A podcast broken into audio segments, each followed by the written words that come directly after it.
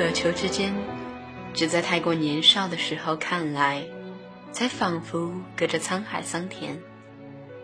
偏偏又是年少，才会为一束日光、一盏窗台、一级台阶的微凉而哽咽。谁又能想到，这哽咽竟能这样顽强的蹒跚过岁月？恍恍惚惚，轻浊相间，一点一点凿穿世间最冥顽的时间之石，直至透亮透亮，凝成哀而不伤的字。生命正因此不轻不重。却独一无二的很，在阳光下闪耀着，生生不息，又遥不可及的希望。大家好，我是阿九，这里是不二家。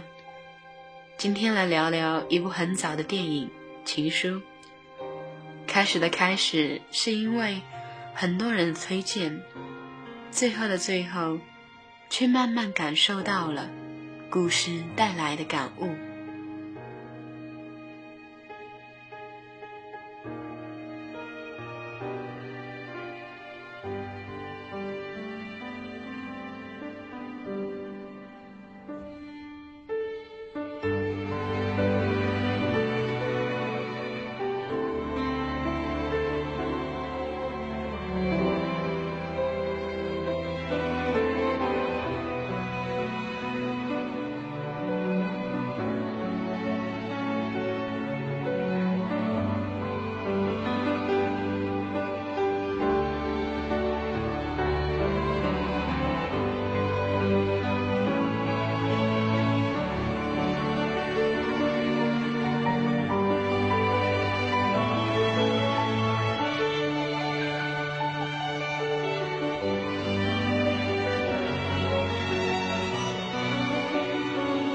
看情书，许多人写情书，一遍又一遍，不厌其烦地梳理着年少，回味着爱的博大与徒劳。也许只有到了可以追忆的时候，爱才称其为爱。它永恒，它不朽，因为它深植记忆。它可以分享，可以遗忘，却无法互相替代。无法争抢，无法偷窃，无法模拟，因而具有天然的神圣性。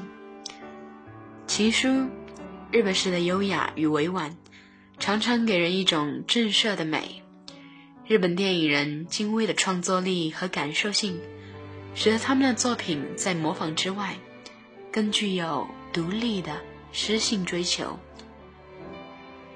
寻找世界上另一个我。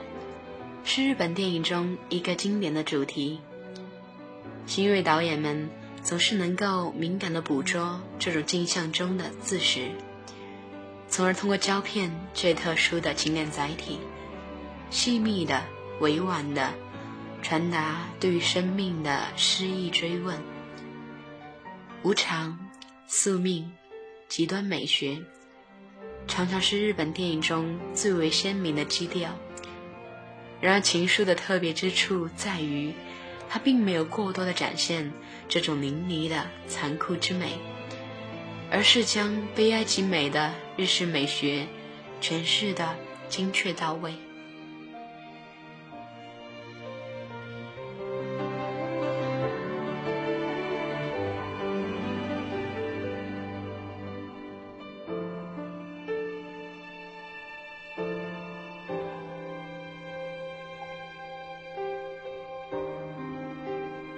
渡边博子因为强烈思念，而去寻找死去恋人青年时代的记忆。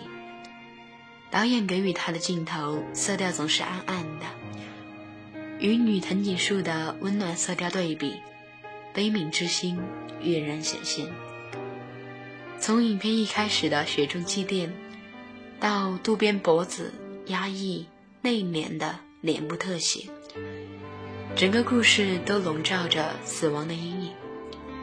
死亡不是遗忘，而是未知，是无助，是伤痛。渡边博子静静地躺在浩瀚的雪地中，屏住呼吸。他试图通过这种亲近死亡的方式，缓解两年以来的强大孤独感，试图走出这段无果的期盼。深情的女子像沉默的雪，绵延浩瀚。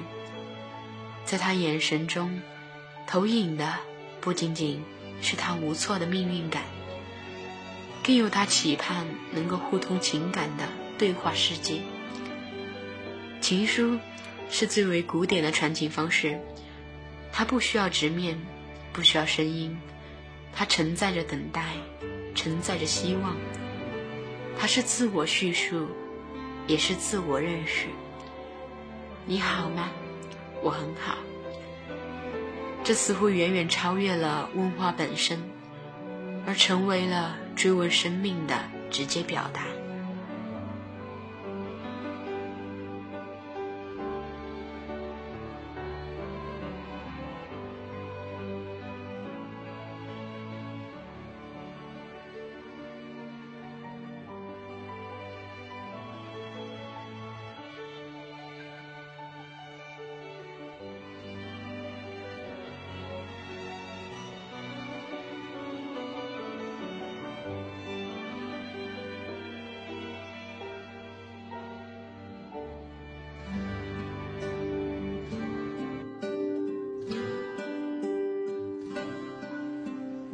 日本文化素来有着死亡崇拜的特殊传统，在最美的时刻凋零，也成为了咏叹青春的经典手段。但是岩井并没有选择传统日式对于樱花般刹那芳华的迷恋表达，而是选择了对于生者的鼓励与关怀。在这里，男性藤井树的遇难。少女藤井树父亲的去世，都被淡化为一种哀思和怀念。渡边博子在对爱人的怀念和追思中，终于下决心把握秋叶的爱情，走出曾经的阴影。对女藤井树的病危，抢救情书的描写，更是肯定了生命的延续。似乎与青春有关的所有情感。都会无疾而终。在这部电影中，这种无疾而终的表达方式，通过死亡来展现，平添了一种清冷的韵味。女藤井树的生命历程交织着对于生死的认知。她在医院产生对于父亲死前的恍惚幻觉，正是深埋于心底对于死亡的恐惧。护士的呼唤又让他不禁觉想起了年少时同名同姓的男孩。当得知男孩过世，他最先想到的便是父亲离开时的记忆。此时叙事的节奏顿时被悲哀笼罩，在这种悲哀中融汇着日式的安慰与解脱。雪景铺陈。那是埋葬父亲的地方，也是男孩离开的地方。生命终结于自然，就仿佛终结于永恒。而此时将悲哀视为美，无疑是最好的安慰。探讨生存与死亡，也许并不是这部影片的主旋律，但青春并不是仅仅以单线铺陈的成长经历，它更多承载着。我们对于生命最质朴的感知，也即是对于永恒之爱的渴望。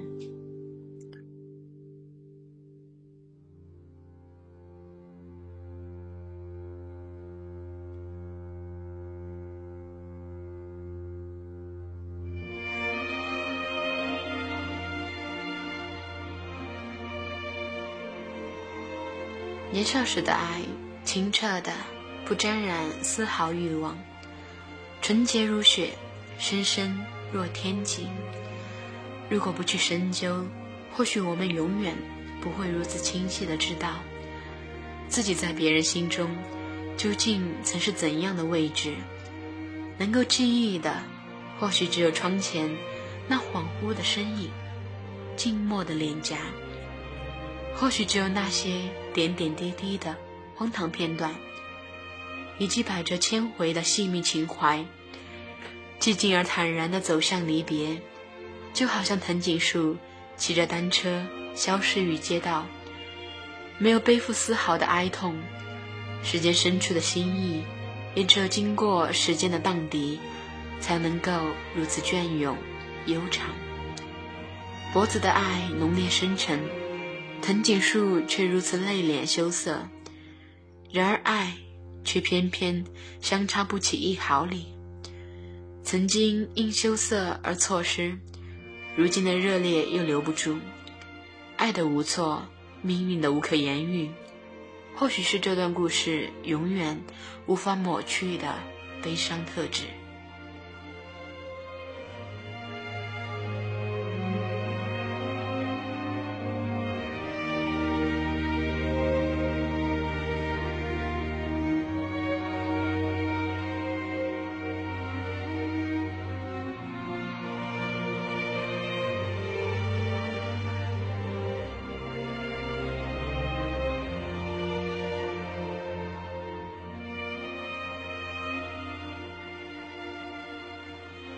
当藤井树打开追忆似水年华的扉页，看到了那张书签的背面，相信所有的观者都会被他含着泪水又不知所措的笑容所打动，仿佛一瞬间，渡边博子的全部酸涩与思念，都转移到了他的心上。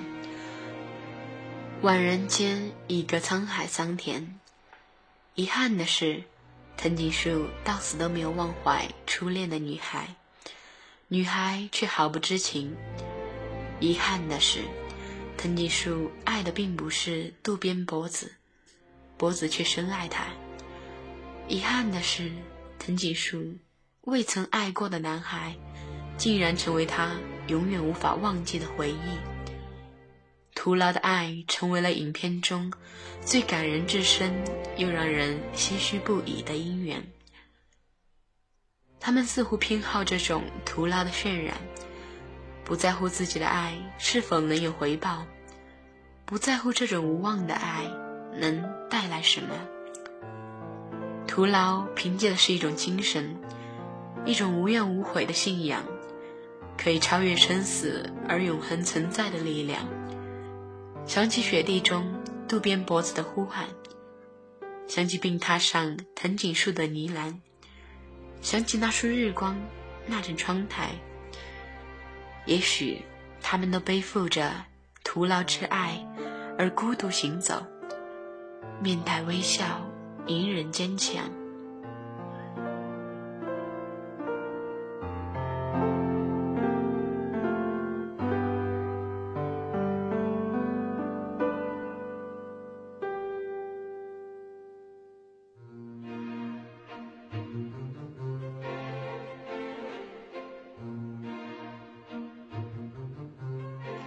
自然地体现出幻觉时的纤细哀愁和象征意象，是电影中最为成功之处。玄虚的哀感、迁移和清冷的风韵，将影片定位于青春，却又不止青春。初看这部影片的时候，并没有体会到这番意蕴，只是为曾经年少的浪漫哀愁所感动，只是猜想。倘若女藤井树与男藤井树曾经相爱，结局又会怎样？又是想着，这情书指的是什么呢？是渡边博子寄往天堂的信，还是少年藤井树细心描画喜欢女孩的书签呢？也许每个人心中都有这样情感诉求的对象，这似乎与成长无关。而是隐秘于心的古典情怀。年轻时，我们总有许多话想对暗恋的人说，即使与他根本不相识。长大以后，孤独站立在十字街头，看人影穿梭，却没有一个人会为自己停留。冥冥间，是否会有一个人和我一样面貌，一样寂寞，一样站在黑暗的舞台上？等待照亮彼此的光线。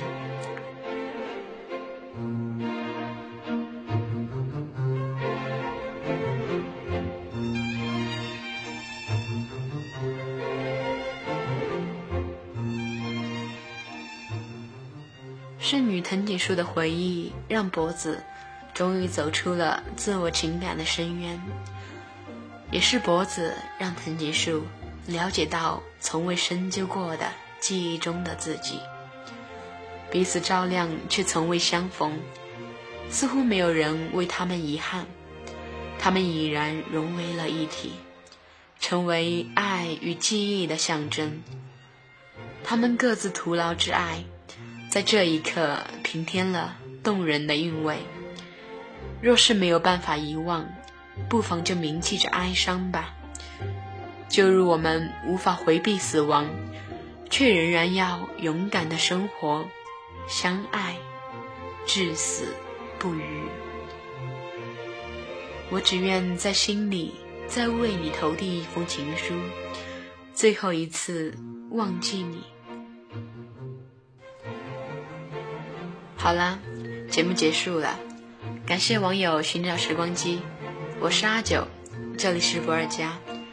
如果你对电台感兴趣的话，不妨加入我们，群号是二七五三零三二三九，二七五三零三二三九。